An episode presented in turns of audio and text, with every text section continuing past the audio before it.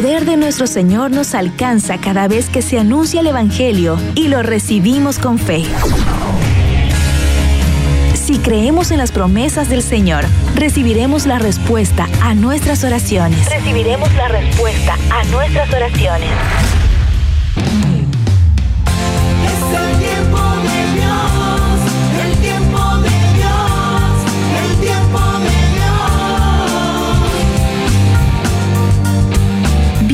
A Tiempo de Dios con Ricky Penman.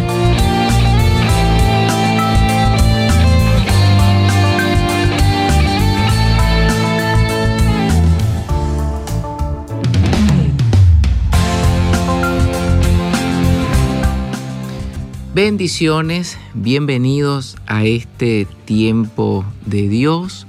Hoy viernes 6 de mayo, rogamos al Señor que su bendición descienda sobre cada uno de ustedes que gentilmente sintonizan en este momento Radio Betania. Que sea Él, Dios nuestro Padre, quien lo fortalezca y ayude a seguir adelante en este camino de la vida. Hoy vamos a reflexionar la palabra del Señor en torno a un tema, la oración en tiempos difíciles. Le propongo ese título porque muchas veces ante las dificultades que la vida nos presenta, tenemos dos reacciones distintas. La primera es que cuando nos sucede alguna circunstancia adversa, nos enfriamos en la oración. Sí, por el desánimo, porque a veces las dificultades hacen que vivamos más pendientes de, otras situaciones que de la oración. ¿no? Entonces, en los tiempos difíciles, primero, nos pueden invitar a enfriarnos en la oración o a orar con mayor insistencia y perseverancia. ¿Por qué? Porque a veces em, el trajín del día a día, ¿no? Las actividades que cada uno de nosotros llevamos adelante nos distraen de la oración y bueno, tenemos una vida, digamos, medianamente tranquila, entonces eh, fácilmente uno se olvida de Dios, ¿no? Y nos volvemos a acordar de Él en los tiempos difíciles. Entonces, eh, las adversidades provocan dos tipos de reacciones distintas. Una es que nos enfriamos en la oración producto del desánimo y la otra es que volvemos a acordarnos de Dios en, las dificultades. Mire, cualquiera que, que sea o haya sido su reacción en las dificultades, lo más importante es que nos coloquemos en manos del Señor. Muchas veces he escuchado esta frase que dice, no hay que olvidarse de Dios ni en los momentos difíciles ni en los momentos buenos. Siempre hay que tener a Dios presente en nuestro día a día, en lo que hacemos de forma rutinaria. Entonces, si a usted le ha pasado una de estas dos cosas, tengo confianza que la palabra del Señor puede darle una orientación, puede darle un consejo oportuno para que la oración sea parte importante de nuestro día a día.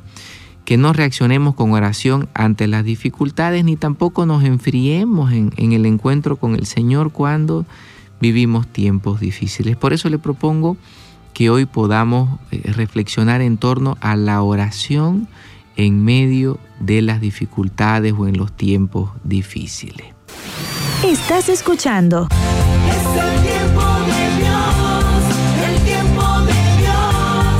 Tiempo de Dios con Ricky Penman.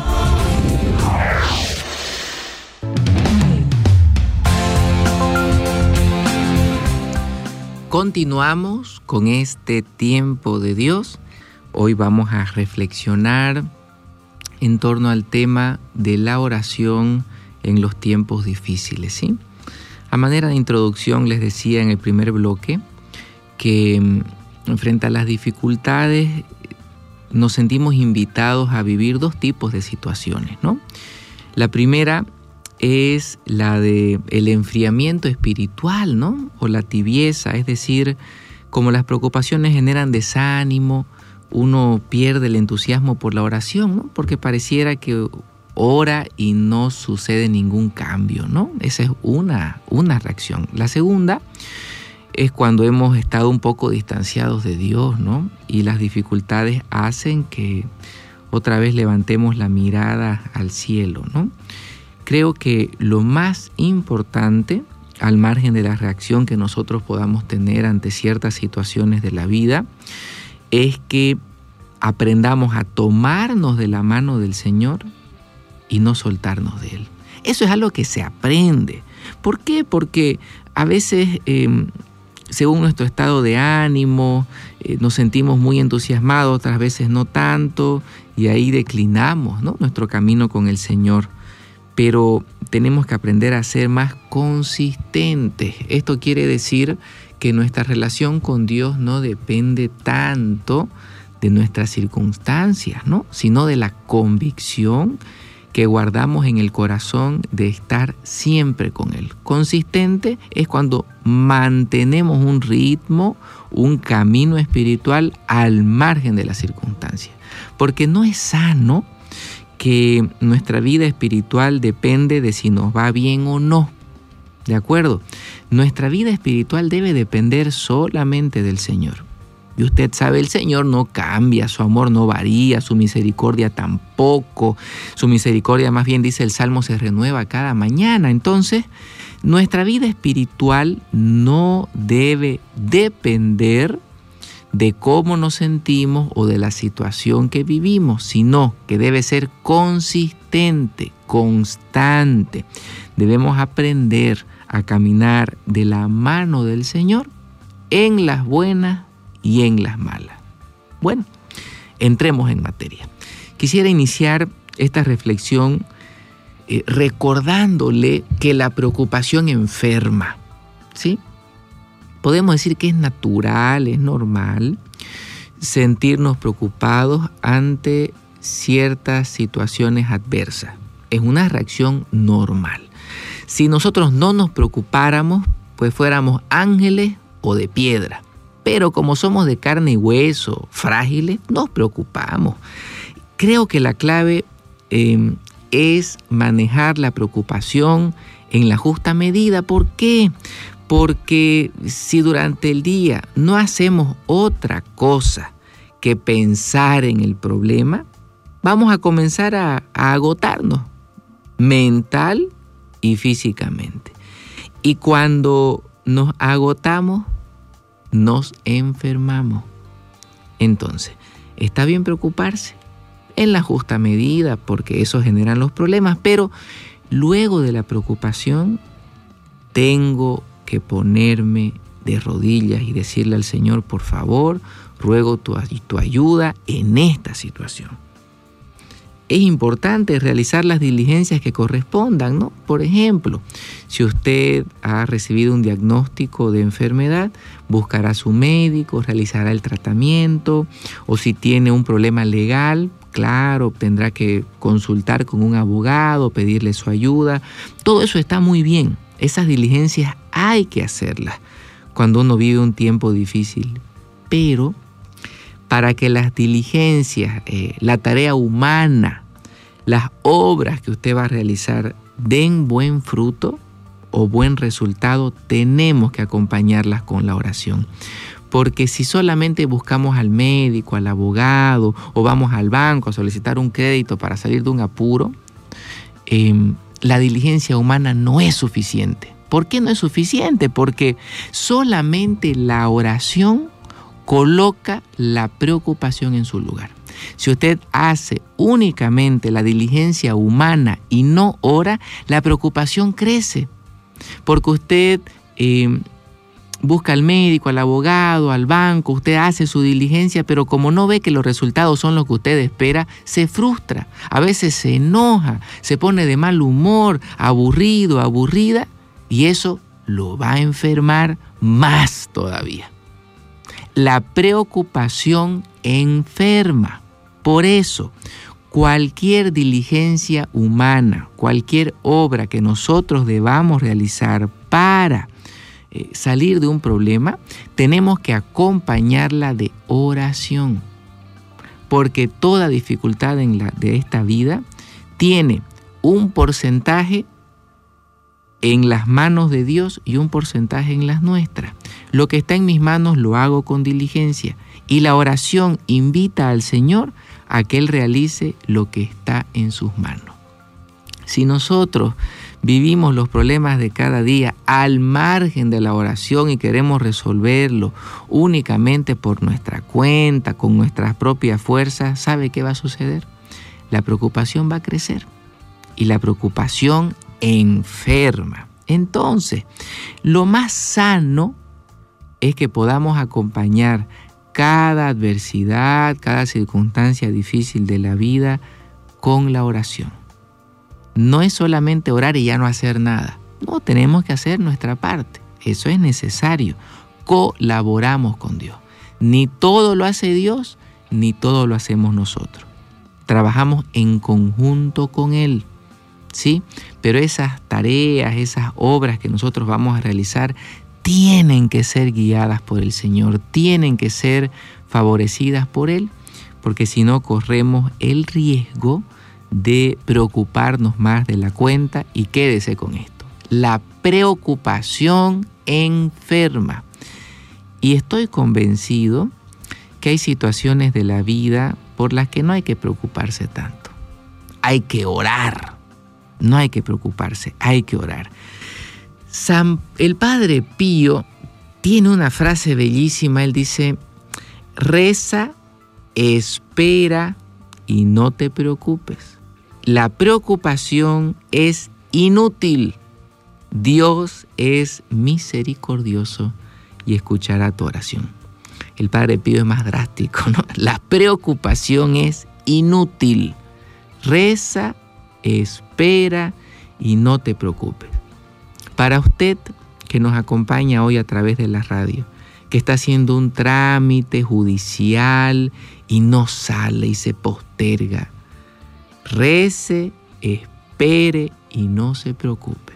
Para usted que tienen que realizarle una cirugía de alto riesgo. Para usted también que está esperando que el banco le desembolse o que puedan pagarle una planilla a su empresa. Para usted que está en un apuro en esta vida, que, que tiene angustia por sus hijos, por sus nietos. Rece, espere y no se preocupe. Dios es misericordioso y escuchará su oración. Considero que frente al desánimo que nos invita a bajar los brazos y, a abandonar la oración, tenemos que tomarnos con mayor fuerza de la mano de Dios. El desánimo y la preocupación siempre van de la mano, ¿no? yo creo que, no hay que darles espacio. Nos sentimos a veces desanimados, creo que es normal, ¿no? A rato. Otras veces eh, nos sentimos preocupados, pero no hay que darle más espacio. Hay que fortalecerse en la oración y seguir adelante. Y definitivamente em, fortalecerse en la oración o perseverar en el camino de fe es un desafío mayúsculo, porque porque cuando recibimos un diagnóstico de enfermedad, ya en la casa, en la familia, no se habla ni de, ni de festejos, ni de alegría, se habla solamente de, de radiografías y de medicamentos. Eso sucede, ¿no es cierto? Cuando una persona recibe un diagnóstico, es como si las buenas noticias se apagaran y solamente se habla en torno a lo que está relacionado a la enfermedad, ¿no? radiografías, medicamentos, tratamientos, nombres de especialistas. Entonces cuando el tema de conversación y el día a día es solamente eso, nos sentimos pues muy limitados, ¿no? No sabemos cómo enfrentar este tipo de circunstancias, pero cuando nos tomamos de la mano del Señor y nos fortalecemos en la oración, nos damos cuenta que Él nos ayuda a levantar la cabeza, a mirar más adelante, a poner el, corazón, a poner la mirada en Jesucristo. Y no tanto en las circunstancias, porque si solamente hablamos en, en torno al problema, la preocupación crece, nos enfermamos, nos desanimamos, yo creo que debemos recordar cada día las promesas del Señor. Fortalecernos en la oración, asistir a la Santa Misa, visitar al Santísimo. Para fortalecerse espiritualmente hay que alimentarse espiritualmente. Tenemos que buscar al Señor de corazón y a veces uno dirá, no, es que no quisiera que me tilden de, de no sé, de fanático, no es una buena expresión, pero es común, ¿no? No quisiera que me tilden de fanático. Yo creo que cuando uno tiene necesidad de Dios, debe colocar en, un segundo plano la opinión de los demás. Porque, porque solamente Dios conoce lo que uno necesita y lo que uno siente, ¿no? Entonces busque al Señor, busque al Señor de corazón. Él, él no, no, no le va a fallar, Él le va a ayudar a, a mantener sus promesas en el corazón, a no dejarse invadir por el miedo o el desánimo, sino más bien que la fe pueda ser robusta, ¿no? Fuerte, porque es solamente la fe, ¿no? Es solamente la fe la que nos saca de los problemas más grandes, ¿no? La gracia de Dios y, y su poder. Nuestra mejor arma es la oración, no hay que soltarla, hay que utilizarla cada día. Bien nos dice el Evangelio de Mateo en su capítulo 7, versículos 24 al 27. Escuche con atención lo que el Señor Jesús nos enseña. Evangelio de Mateo capítulo 7, versículos 24 al 27. Lo que Jesús nos enseña en torno a las dificultades y la oración. Dice así. Por tanto, todo el que me oye y pone estas palabras en práctica, es como un hombre prudente que construyó su casa sobre la roca. Cayeron las lluvias, crecieron los ríos y soplaron los vientos, y todos azotaron aquella casa. La casa no se derrumbó porque estaba cimentada sobre la roca. Pero todo el que me escucha y no pone estas palabras en práctica es como un hombre insensato que construyó su casa sobre la arena. Cayeron las lluvias, crecieron los ríos y soplaron los vientos. Y todos azotaron aquella casa. Esta se derrumbó y grande fue su ruina. Cuando nosotros dedicamos tiempo a fortalecernos espiritualmente, edificamos nuestra vida sobre la roca. Y el edificar sobre la roca nos da la seguridad que cuando las dificultades vengan, que son parte de la vida, tendremos la fortaleza necesaria para vencerlas. El Señor nos da todas las herramientas. Pensemos un poquito en esta casa sobre la roca. Él nos da todas las herramientas para construirla. El ladrillo, el cemento, los clavos, la madera, todo. Pero uno debe construirla. Es esa colaboración, ese trabajo en conjunto con Dios. Dios nos da su palabra, Dios nos da los sacramentos, Dios nos da la oración. Esas son las herramientas para construir la vida. Dependerá de cada uno, ¿no es cierto? Él nos ha dado libertad. Depende de cada uno de nosotros si vamos a edificar la casa sobre la roca o no. Yo creo que todo en esta vida que realmente vale la pena exige esfuerzo, ¿no? Exige sacrificio. Con las cosas de Dios es exactamente igual.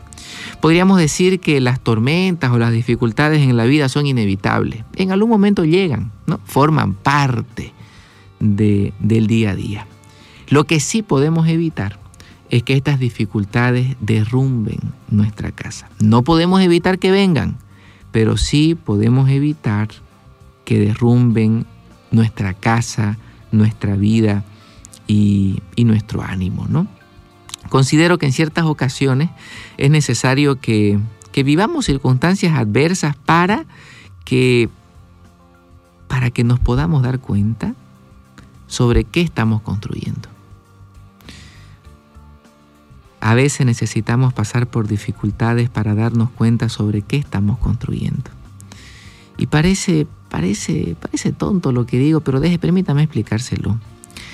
Hay veces que nosotros vivimos la vida totalmente convencidos de que lo estamos haciendo bien.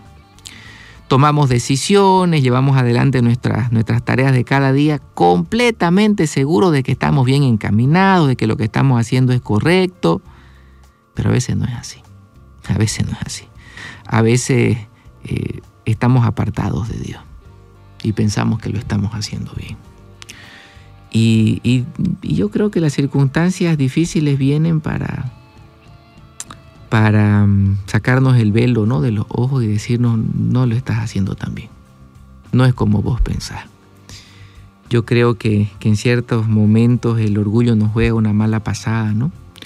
Pensamos que todo lo que hacemos, que lo que decidimos es bueno, está bien, pero las dificultades también nos dan esa porción de humildad tan necesaria para vivir bien. Nos muestran que las cosas no son como nosotros pensamos, ¿no? Y, que tal vez consideramos que nos estamos portando bien cuando realmente no lo estamos haciendo, ¿no? Entonces, frente, frente a esas dificultades, queda expuesto nuestro fundamento, si realmente es Jesús o, son criterios nuestros, ¿no? Cosas propias. También eh, en las dificultades creo que es muy importante ni quejarse ni murmurar, porque la queja es una señal de que no creemos en las promesas de Dios. Dudamos de Él. El que se queja duda de Dios. Esto creo que es importante porque a veces decimos, no, yo confío en Dios, yo eh, soy acercado al Señor desde niño, pero si nos vivimos quejando es como si renegáramos de Dios, ¿no? Hay que tratar de, erradicar la queja de, nuestro vocabulario, ¿no? Y más bien eh, trabajar día a día en conocer la palabra del Señor y en obedecerla, ¿no? Bien decía Jesús en este texto del Evangelio, ¿no? El que escucha mis palabras y las pone en práctica. No es suficiente conocer, hay que vivir. ¿De acuerdo? San Juan Bosco decía, en lugar de hacer obras de penitencia, realicen obras de obediencia. Imagínense eso. La penitencia que Dios quiere es la obediencia.